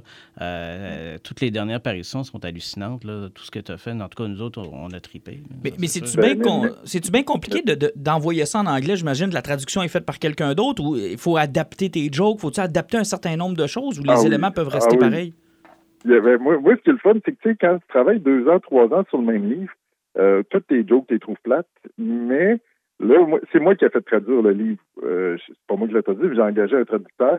Euh, mais tu sais, quand il arrive avec sa version finale là, après correction, je suis comme, man, c'est malade. Enfin, je peux lire un de mes livres. C'est juste adapté assez qu'on dirait que c'est pas moi qui l'ai écrit. Fait que là, je recommence à me trouver bonne.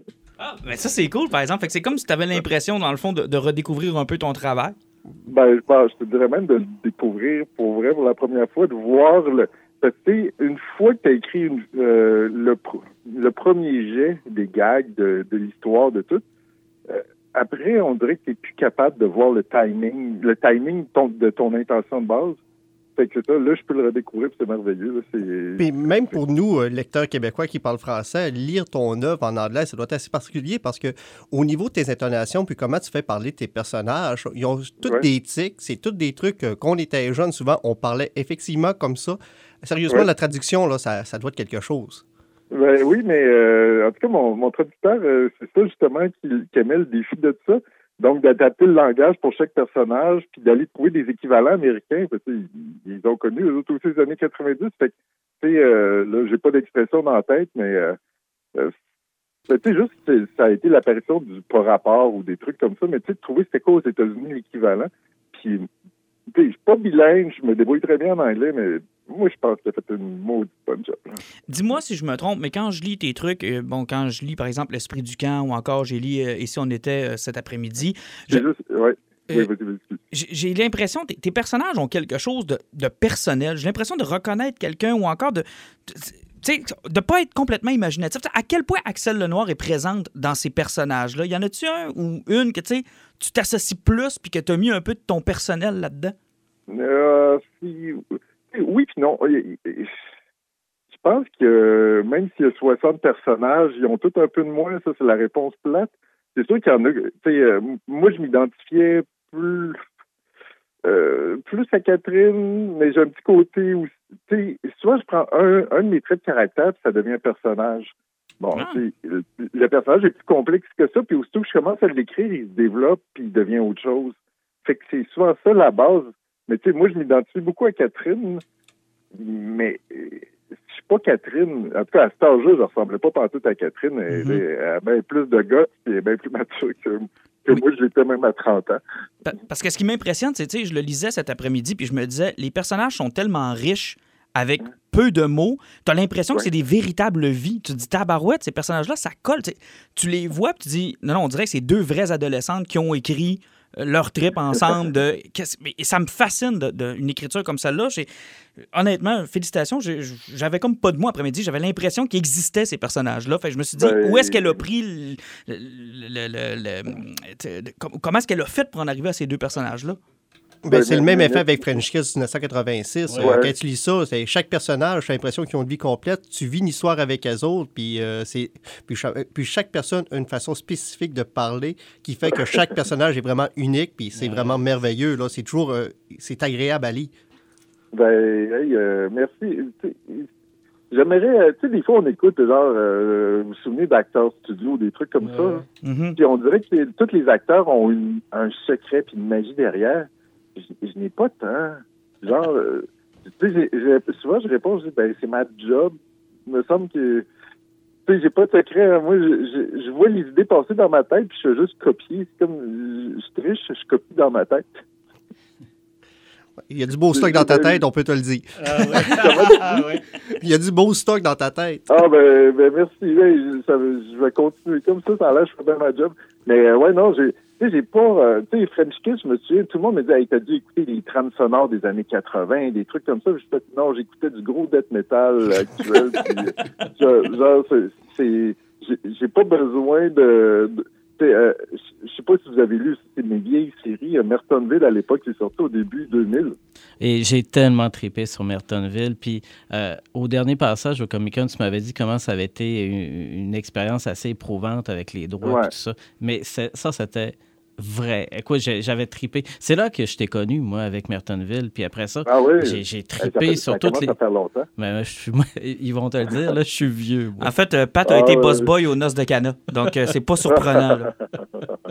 Mais euh, c'est ça, à l'époque, début 2000, euh, autant au, Québec, mais plus en France, on me demandait souvent, genre, hey, t'as dû écouter toutes les Sex and, on the, Sex and the City. J'étais comme, je sais pas c'est quoi la série, mais tu euh, donné, euh, tu sais, c'est comme euh, les acteurs, les réalisateurs, il y en a qui vont vraiment euh, faire être méthode, puis il y en a d'autres, ben, je pe- je pense que j'ai une, ca- j'ai une bonne capacité à me mettre dans la peau des autres. Là. Euh, Faudrait je me donne des, il faudrait que je me donne des défis puis euh, essayer de faire des psychopathes du monde comme ça, mais en même temps, j'aime tellement ça faire du monde qu'on a le goût d'être ses amis que sais pas si oui. ça va arriver tôt. Ben oui, parce qu'on a l'impression de, de- de devenir ami avec tes personnages, en fait, ou encore de les vouloir comme amis. Puis ça, c'est c'est tout à ton honneur. Parce Ouais, que puis on s'attache à eux autres, c'est fou. Ben, c'est ça qui est le fun. Euh, je pose la question à tous les invités qu'on a dans, dans le domaine québécois de la bande dessinée. Euh, comment se porte la bande dessinée au Québec et quelle, euh, quelle place a la bande dessinée au Québec?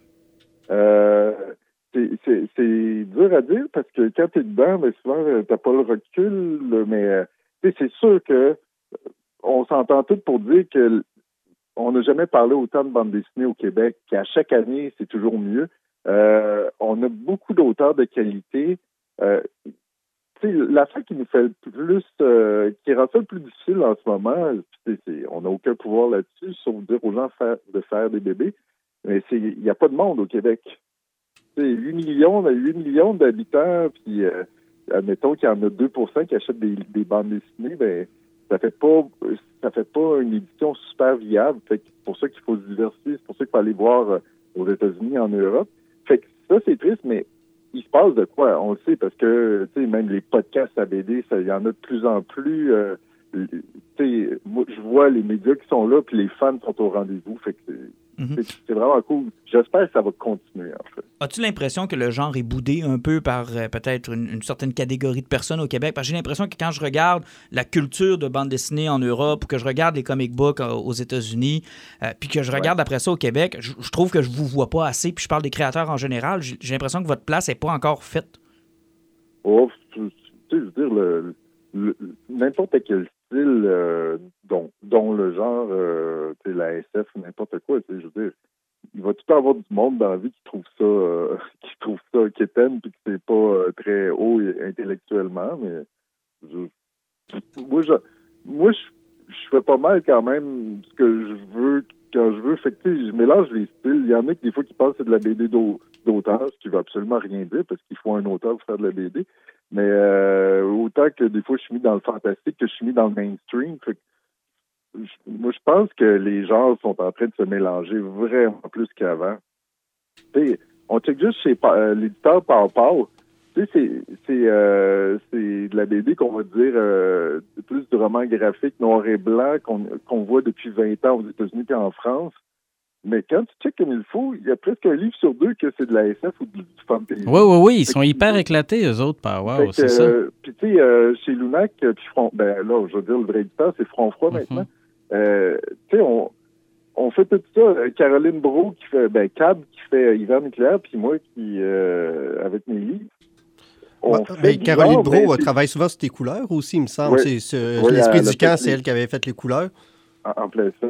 Mais c'est ça, nous autres, on, on, on est plus écouté le genre, mais c'est des BD full intimistes malgré tout. Fait que, moi, je pense que mamie, le- les gens vont s'en foutre, puis euh, ça n'a Euh, aucune importance. Que- question peut-être un peu idiote, mais euh, je, je connais un peu le milieu du livre. Pat, tu le connais peut-être un peu mieux que moi, mais est-ce que les, les écoles embarquent comme clients? Est-ce qu'on en achète de tes livres? Est-ce que euh, dans les écoles, on les fait découvrir? Parce que je regarde ce que tu fais, puis euh, si j'avais été, si j'étais encore un adolescent aujourd'hui, c'est le genre de stock que j'aurais voulu lire, puis qu'on n'avait pas dans nos bibliothèques à l'époque, parce qu'on nous faisait lire du Tintin puis du Astérix. là.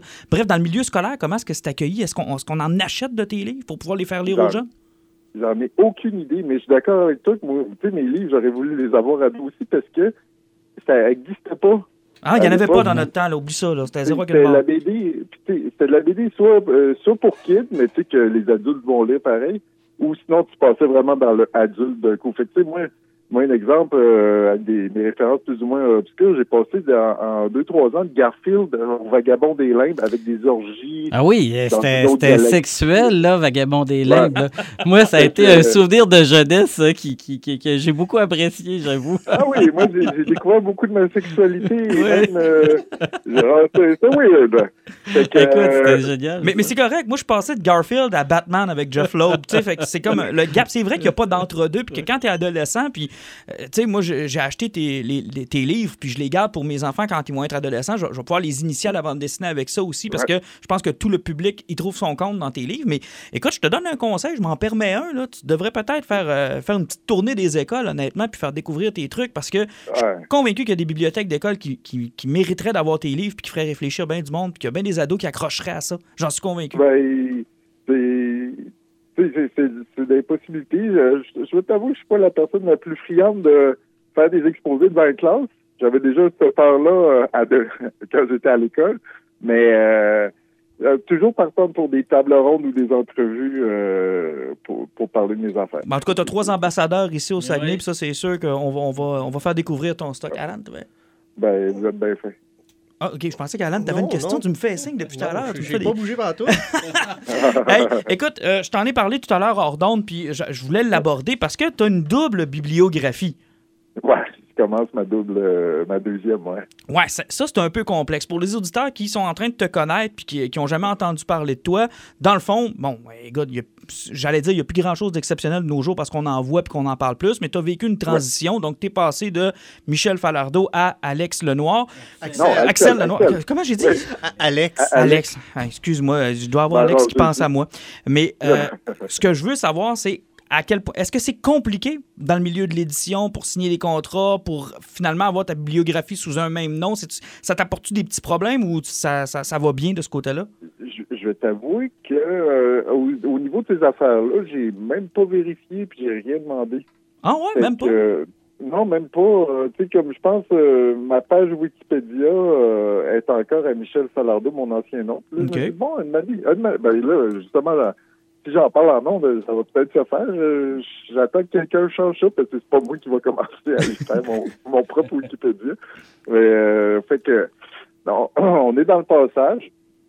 Puis, euh, non, moi, j'ai décidé, tu sais, j'ai- tellement eu de choses à passer dans les deux dernières années. Euh, j'ai le prise d'hormones, une sorte d'affaires comme ça. Puis, euh, j'ai même plus le goût de penser à ça. J'ai juste le goût de faire de la BD puis d'aller de l'avant. Puis, euh, that's it, that's all. Euh, en passant, ça doit troubler les éditeurs parce que j'ai j'ai ma grosse voix, oui. Non, non, c'est correct. Non, mais c'est Ça- correct. Ça, passe très bien. Non, non, mais au podcast, c'est- tu sais, genre, euh, en podcast, c'est c'est différent que quand tu vois la personne. Ah, c'est sûr. Mais justement, tu parles de la, de la transition qu'il y a eu des dernières années, puis tu as voulu te lancer dans BD. Euh, Si on était, c'est pas un petit peu ça. Sais, c'est- c'est pas, pourquoi tu as commencé à écrire ça à peu près dans la même période, si on veut? Là? On- Parce qu'on on- on sent que c'est c'est toujours un genre de défouloir de si on était autre chose dans la vie.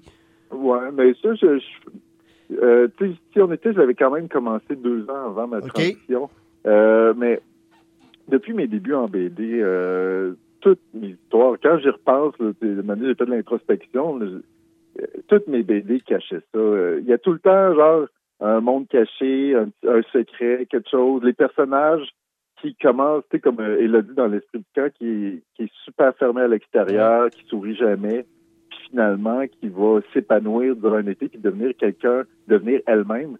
Fait que, euh, tu sais, j'ai- je pense que l'Esprit du camp, c'est la première BD qui a, qui a comme une transition, sans que je, je l'ai faite sans m'en rendre compte, une transition euh, imagée. Mais c'est ça, toutes mes histoires ont ce petit truc-là. Mhm. Puis, euh, euh, et euh, je dois avouer que même si j'ai beaucoup de défouloirs, euh, je suis pas du genre à, à cacher des choses. Euh, Je, je fais de la, comment dire, je trouve mes idées de façon très instinctive. Et par la suite, je je fais pas juste à l'instant. Par la suite, je travaille fort dessus, j'écris fort, mais j'ai, tu sais, je me dis pas, ah, je suis malheureuse dans mon corps d'homme, fait que je vais faire une BD là-dessus. J'ai jamais fait ça à date. Mais ça, ça c'est, pas quelque chose qui, euh, qui, qui, qui va se sentir. On sent pas de, de, de, de, euh, quelqu'un qui veut essayer de dépencher euh, ses émotions, etc.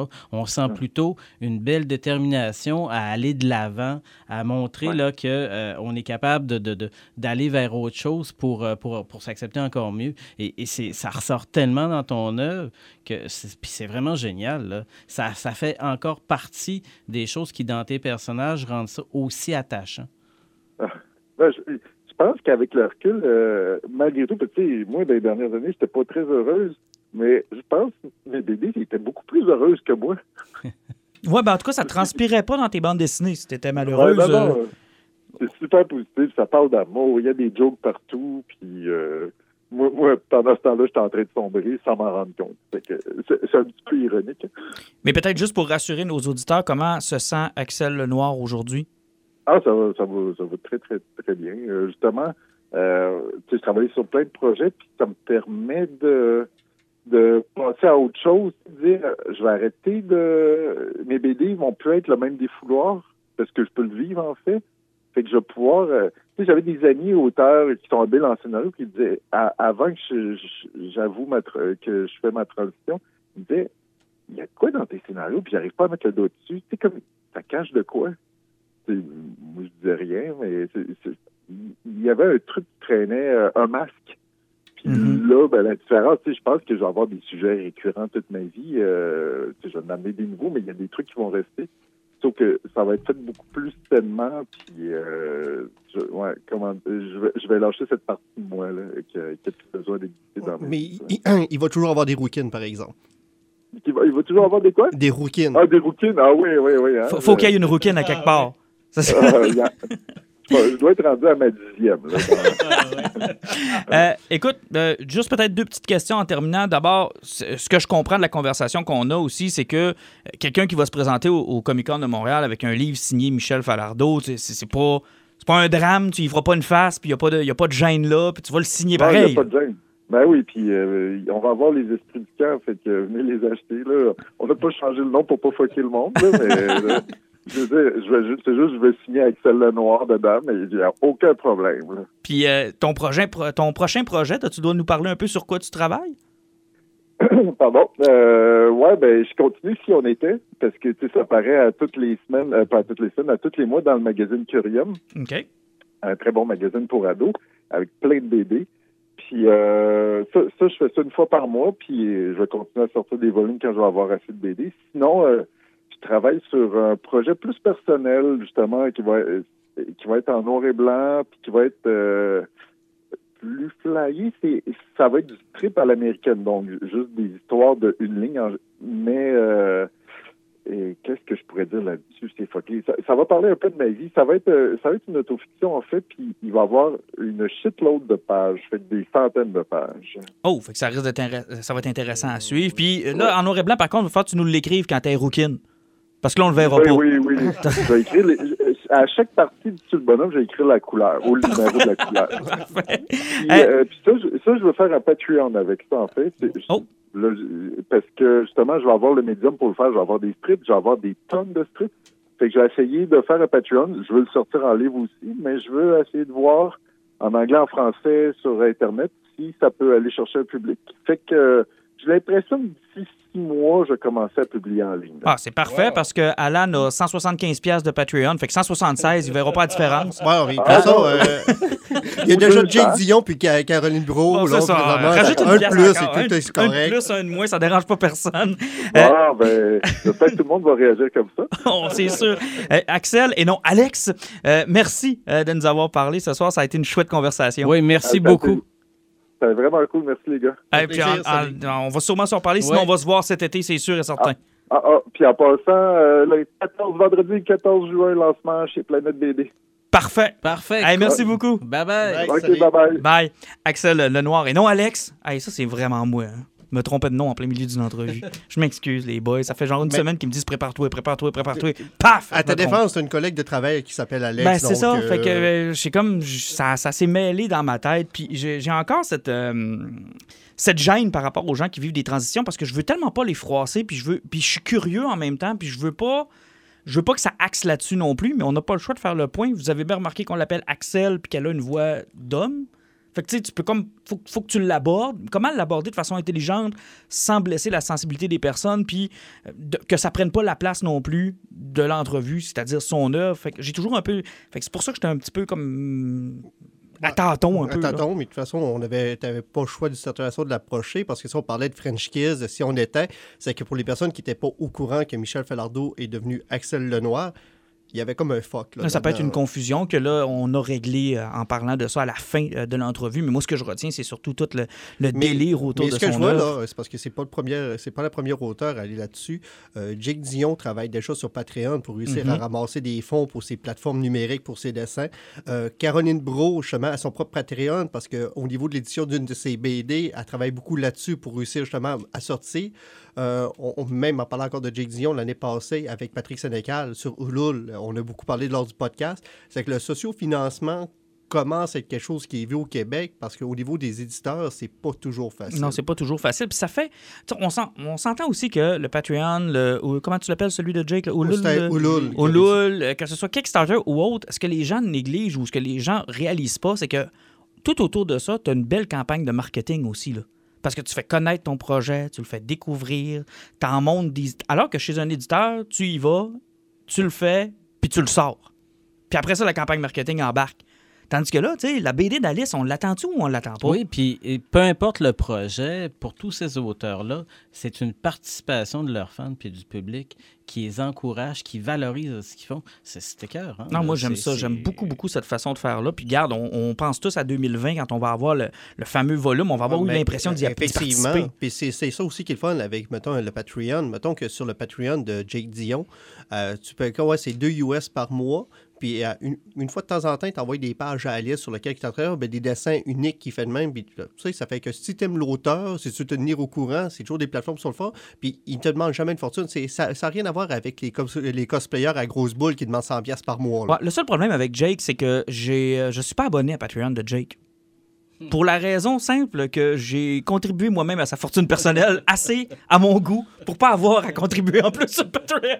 Ben, toi, tu l'as tatoué sur le corps. Toi, t'es Jake Dion, que. pour expliquer aux auditeurs qui ne le savent pas, euh, Jake, puis je le salue s'il nous écoute, euh, j'ai collaboré avec pendant un an euh, à me faire faire des dessins de lui pour un projet que j'avais de tatou. Honnêtement, j'ai probablement l'un des tatous les plus originaux au Québec concernant les Batman, Superman puis Wonder Woman. C'est lui qui me les a dessinés. Fait que je vous dirai pas à quel montant je les ai payés, mais j'ai contribué. Disons que ça s'était bien payé, c'était bien fait. Euh, honnêtement, puis écoute, je l'ai euh, actuellement sur la jambe. D'ailleurs, j'ai hâte de lui montrer. Ah ouais, bien euh, vraiment génial ton Ah, tatouage. il est génial. Puis euh, même sa signature, mais euh, je l'ai tatoué sur la jambe. Donc, euh, ce qui m'a fait dire l'autre fois à Jake, euh, fais-toi pas poigner dans rien de croche parce que je vais me le regretter pendant un petit mois. Je vais être obligé de scraper tout ça. niaiseux, là. Non, non, mais tu sais, je veux pas un Claude Jutras à la jambe, là. Ah, mais là. Non, tu sais, d'un coup, t'es obligé de me ramper à la jambe avec la rampe à fromage. Tu ça me le demanderas, ça va faire plaisir de te le faire. Non, non, non, non. Fait que c'est pour ça que je te dis que je, je contribue pas au Patreon de Jake parce que tu sais, je, je contribue d'une autre façon à, à son art. Mais on a tous hâte de voir sa bande dessinée. Puis euh, Axel Lenoir, si on était, euh, vraiment beau volume. Bien apprécié. euh, c'est sûr qu'on n'a pas beaucoup parlé du concept, mais tu sais, ça se parle de ça. Si on était, finalement, c'est deux adolescentes qui, euh, dans leur temps libre, s'inventent un monde imaginaire. C'est que si on était des vikings, si on Mm. était des extraterrestres, des ninjas. Donc, euh, c'est pas du strip, mais chaque histoire se passe sur deux, trois pages. Comme il a dit, c'était publié dans Curium à tous les Mhm. mois. Donc, c'est quelque chose qui, qui- on peut commencer à lire puis qu'on peut facilement mettre de côté. Non, c'est du beau stock, puis euh, il est disponible donc dans toutes les bonnes librairies. Ouais. Puis cet été, il nous a confirmé qu'il allait être au Comic Con, donc vous pourrez et vous aurez l'occasion de le faire. D'aller faire biffer vos Michel Falardeau partout oui. pour avoir le vrai nom sur vos BD. Euh, effectivement. Et en terminant, je vous l'ai pas dit, mais on termine avec notre poison. Euh, je commence avec qui? Ben, on est simultanés, nous autres. Vous êtes simultanés? Ouais, Ben, allez-y donc qu'on votre, poison, beau, euh, de votre poison Ben simultané. écoute, nous autres, on a tripé sur euh, Good Omen, euh, la nouvelle série sur Amazon Prime, euh, basée sur euh, un roman de Neil Gaiman puis Terry Pratchett. Mhm. Et c'est écœurant. C'est vraiment là un ange puis un démon qui vont de magouille en magouille pour essayer euh, de réparer l'erreur du fait que le, le bébé, l'antéchrist, euh, c'est pas le bon bébé qui a été échangé. Oups. Et c'est délirant, là. C'est tellement C'est bon. là. exclusif à Amazon Prime? C'est am- c'est exclusif à Amazon Prime. Euh, c'est une série qui est complète en six épisodes de 55 minutes, donc euh, ça s'écoute tout seul, puis on n'a pas besoin d'avoir peur si ça va être cancellé, parce que c'est fini.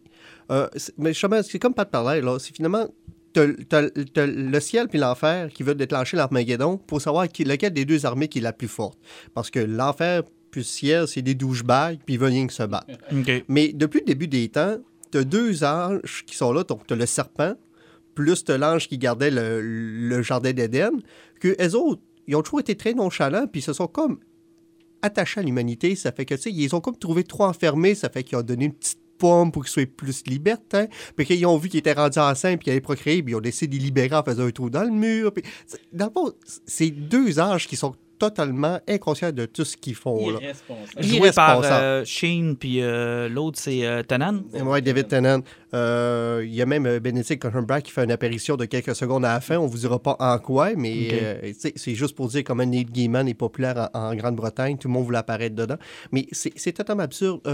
Euh, je pourrais comparer la série à- au Hitchhiker Guard of the Galaxy. Au niveau de l'humour, c'est un petit peu dans le même genre. C'est dans le très absurde et c'est très britannique comme humour. Et euh, sérieusement, au niveau trame sonore, je pense que Bohemian Rhapsody avait pas assez de Queen comparativement à cette série-là.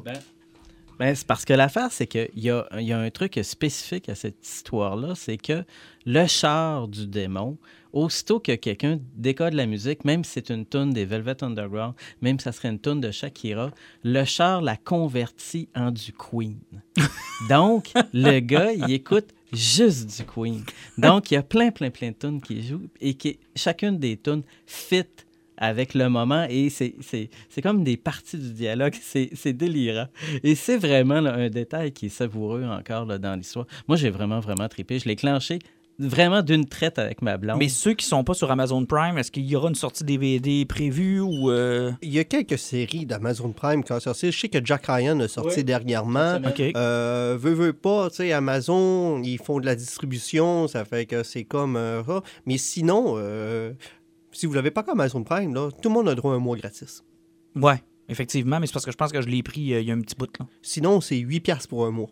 Ouais, fait que tu peux la louer finalement au coût de 8 piastres. Tu sais, euh, 8 piastres pour écouter une série, je pense que ça revient pas cher. Ouais, c'est effectivement le prix qu'on payait pour une sans location compter, dans le par plus, si vous mettez le 8 piastres, écoutez des expenses en même temps. Ah, C'est OK. bon. C'est bon aussi, ça. Mais je savais pas que tu étais membre d'Am- d'Amazon Prime, euh, Pat. Ben oui, moi, je suis membre de, de, de, de toutes ces affaires-là. Eh parce ben, Netflix, Mais Amazon l'affaire, c'est que j'ai pas le choix. Écoute, vous me faites écouter tout Bon, le temps 50 c'est de millions d'affaires. Ben, Fait que tu sors ton Patreon faute. bientôt. Une pièce par Oui, mois oui, pour oui, que Mais ça, c'est une bonne idée. Vous pourriez faire un même Le un téléthon. Le patou téléthon. Le patou téléthon. Oui, je suis convaincu que ça pognerait, le patou téléthon. Je vais y aller avec le mien? Ben, selon euh, selon l'âge je parle, il accepte le troc aussi. Oui, le troc aussi, oui. Euh, je vais y aller avec le mien, puis c'est euh, Alan qui m'est arrivé avec ça, en fait, parce que j'avais oublié que j'avais commandé le troisième volume de Teen Titan par Geoff Jones. Et tu m'es arrivé avec ça cette semaine. Mais j'étais content. C'est pas ce qu'on appelle une mauvaise surprise. C'est probablement une des meilleures runs euh, de Teen Titan, avec évidemment l'original. Il n'y a rien qui surpasse l'original. Mais c'était une excellente run. Et pour vous situer, là, c'est les quelques numéros, je pense que c'est deux ou trois ans avant Infinite Crisis. Et il y avait beaucoup de stock qui se passait dans Teen Titan qui était lié à Infinite Crisis. Euh, donc là, ils ont réuni ça en trois volumes et honnêtement, c'est vraiment du bonbon. Toute l'histoire avec euh, Superboy, le Superboy de l'époque, euh, qu'on découvre qui finalement a la moitié de son ADN qui est celle de Lex Luthor, l'autre moitié est celle de Superman, devient Rogue à la fin de ce volume-là.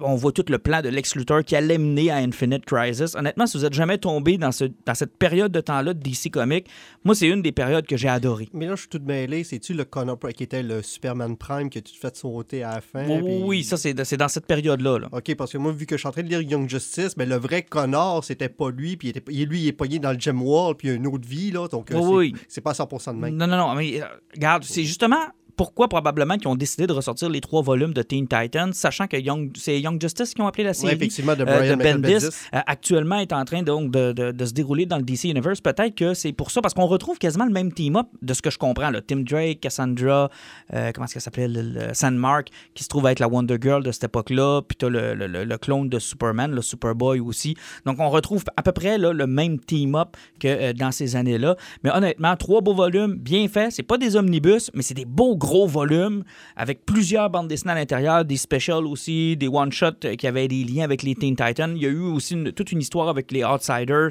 euh, qui sont réunis là-dedans. Honnêtement, c'est bien fait. Puis euh, DC, on le dit souvent, là, mais leurs leurs- leurs trade paperbacks sont bien faits.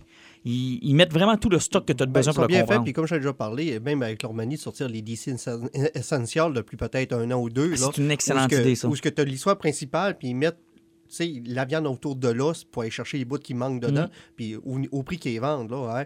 Euh, Marvel, là, au- Il va falloir qu'ils se posent des questions parce que, regarde, pour 30 j'ai le gros volume de Geoff Jones sur Teen Titan. Pour le même prix, j'ai le tout petit volume de 6 numéros d'Avengers. Ce qui ce qui n'a pas d'allure. Ah non, mais écoute, il y, a- il y a un déséquilibre entre DC et Marvel. Ça n'a pas d'allure. Ça n'a pas d'allure. Puis pourtant, le Avengers que je lis, je le trouve écœurant, mais il n'est pas achetable. Je viens de ramasser le deuxième volume euh, de la collection du Punisher de Garth Ennis. Mhm. hein. En américain, ils te sortent à 40$. Par canadien, tu à 54$. Puis si on parle d'une histoire de 12 numéros. Là. Non, non, ça n'a pas de bon sens. Ça n'a aucun Puis sens. tu sais, on va sortir quand même le Blackest Night euh, la semaine prochaine. J'espère que ton portefeuille est prêt, Alan.